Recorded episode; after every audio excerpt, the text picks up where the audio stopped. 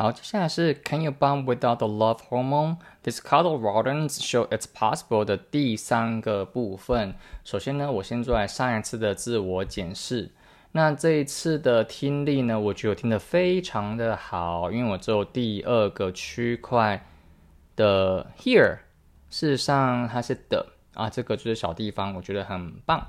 再就会是最后倒数第二个区块就是 this。哦，我用的是单数的 this，那实际上是复数 these。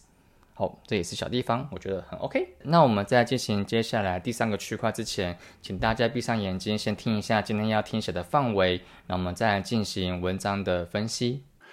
Sue Carter of the University of Virginia and Indiana University helped discover the link between oxytocin and monogamy in prairie voles, but she says she never assumed the hormone was acting alone. The process of forming a secure social bond lasting for a very long period of time is too important to restrict to a single molecule. Carter says a different molecule called vasopressin also contributes to social bonding, and there may be others, she says, though she believes oxytocin is the major player. We can live without fine clothing. We can even live without too much physical protection, but we cannot live without love. Which may be the reason we can love without oxytocin.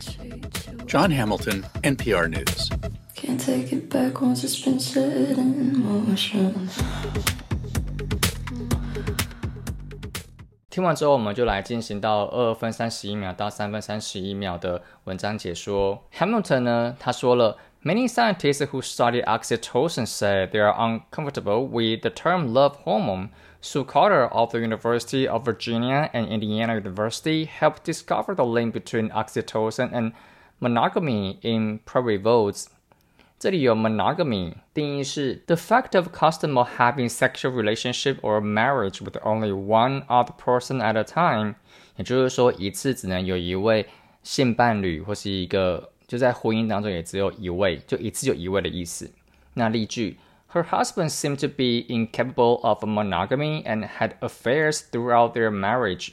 这个女生她的丈夫啊，在他们婚姻期间，他似乎没有办法一直维持稳定的一个性伴侣，一个跟一个人有长久关系的一个状态，所以不断的有 had affairs，不断的有一些跟别人有一些婚外情。那 Hamilton 这边就说，研究 oxytocin 的科学家呢，他们说他们对于用把 oxytocin 把它说成是 love hormone 的这样子的一个别名，他们不是那么的喜欢。然后有一位科学家叫 Sue Carter，他在 Virginia University 还有在 Indiana University 这边这个研究员，他也是协助 discover the link 去协助发现。在 oxytocin 跟 monogamy 这两者之间的关联是什么？好 Sue Carter 就说，the process of forming a secure social bond lasting for a very long period of time is too important to restrict to a single molecule. Molecule 在这边只是说，the simplest unit of a chemical substance, usually a group of two or more more atoms。这边只是说非常小的单位，在化学的。成分来说，在化学的物质来说，是一个非常小的单位。中文意思，它指的是说分子。那这里他说，the process of forming a secure social bonding lasting for a very long period of time，就是一个可以持续非常久时间的一个 social bonding，一个安全的 social bonding 的这样子的形成这样子的过程是非常重要的。把它限制在一个单方面的这样子分子，这样一个这样子一个原因来说是没有办法的。然后 Hamilton 就继续讲说，Carter says a different molecule called vasopressin also contributes to social bonding, and there may be others. She says, though she believes oxytocin is the major player. Carter 他说有一个不同的 molecule，它称作为叫 vasopressin，它也对 social bonding 是有帮助的。那我在查的时候，vasopressin 在单子里面是没有，所以只能透过 Google 去查。我查到的是抗利尿激素。这个部分我就真的不知道要怎么去解释，这好像是也是医学上或是生物上的一些用语。And there may be others，也就是说有可能还有其他的东西可能会对 social bonding 是有帮助的。She says though she believes oxytocin is the major player。然后呢，这个 Carter 他 还是相信 oxytocin 它是一个最主要的、最主要的角色。再来，Carter 说，We can live without fine clothing. We can even live without too much physical protection, but we cannot live without love. Carter 就说，我们可以不用有穿好的衣服，我们可以不需要有太多的这个 physical protection，就是一个额外的保护，就是身体生理之外。